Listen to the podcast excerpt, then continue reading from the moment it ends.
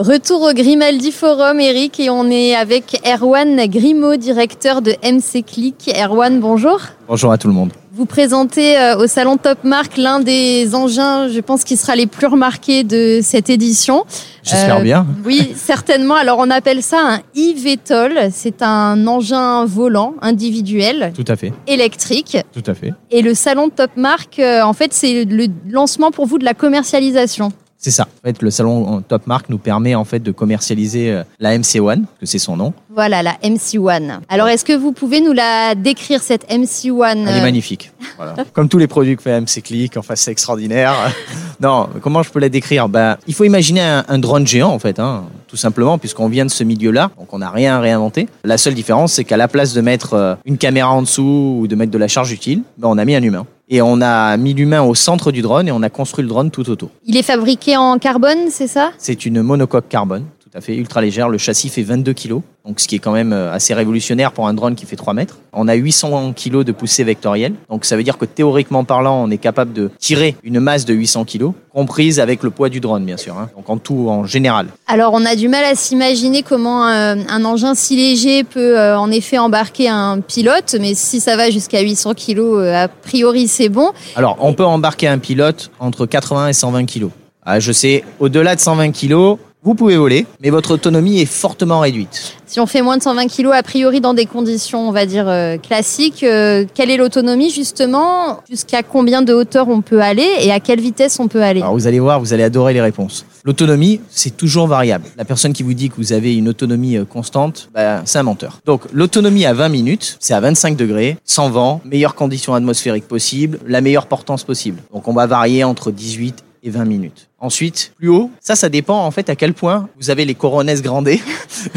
Nous, on l'a testé à 20 mètres. C'est déjà très déjà pas rigolo. mal. Après, vous pouvez monter à 100, 150, 200, 300 mètres. Ça, c'est pas le souci. Voilà. C'est euh, à l'appréciation et du pilote et des conditions météo et de différentes choses. Et la vitesse? 120 à 140 km heure. Bridé, électroniquement parlant. Dans quelle optique est-ce que vous avez euh, imaginé, euh, conçu cette euh, MC1 C'est à des fins récréatives, on imagine? Oui et non. Déjà parce que je suis un savant fou, vous voyez, c'est le gros malade qui a toujours rêvé de voler, et parce que c'était génial de fabriquer un drone où on pouvait se mettre dedans. Et euh, la MC1 a une capacité de pouvoir soit être en configuration pour transporter un humain, soit être vraiment 100% dronifié. Donc en fait, on enlève le siège, on enlève l'arceau de sécurité, on ferme complètement la MC1, donc ça devient vraiment un drone, et on a une capacité d'emport 200 kg en dessous, soit en mode container, soit pour embarquer une civière, pour venir secourir quelqu'un dans des endroits où un hélicoptère pourrait pas descendre. Et euh, c'est toujours moins coûteux, je dirais, et ça coûte personne si jamais il y a un accident. Donc ça signifie que ça n'est pas uniquement ou Non. seulement un, un gadget, un, Non, non. un jouet pour personne qui peut se le permettre.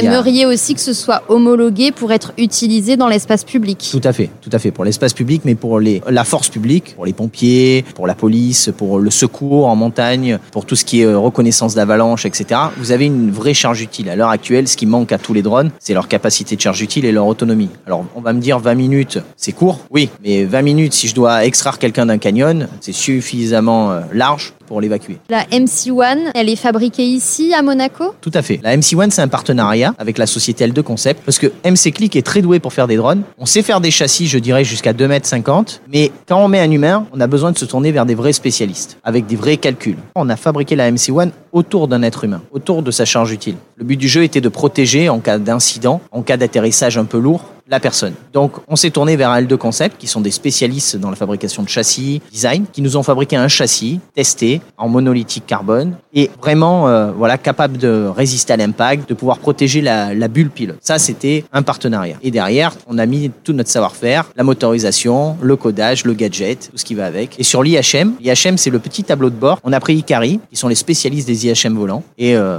considère que c'était les meilleurs, en tout cas à l'heure d'aujourd'hui, qui pouvaient répondre à notre besoin. Alors la MC1, c'est l'un des engins les plus remarquables euh, par son originalité et l'innovation évidemment que ça comporte. Il y a aussi d'autres engins volants. C'est un marché qui commence à sérieusement se développer. Vous avez la sensation que c'est en train de prendre? Alors oui, oui, c'est un marché qui se développe. Ah, les autres engins volants, donc euh, oui, on peut parler, il y a la moto volante, très sympathique. japonaise? japonaise. L'intérêt, c'est que là, pour le coup, euh, même si on est tough, on peut monter dedans. Et la Jetson, moi, je suis pas sûr d'arriver à rentrer dedans. C'est un peu trop petit. Ça c'est danois. c'est danois. Bon, j'ai, pourtant, je, je suis pas allé à la salle dernièrement. Dernièrement, j'ai pas fait de muscu. euh.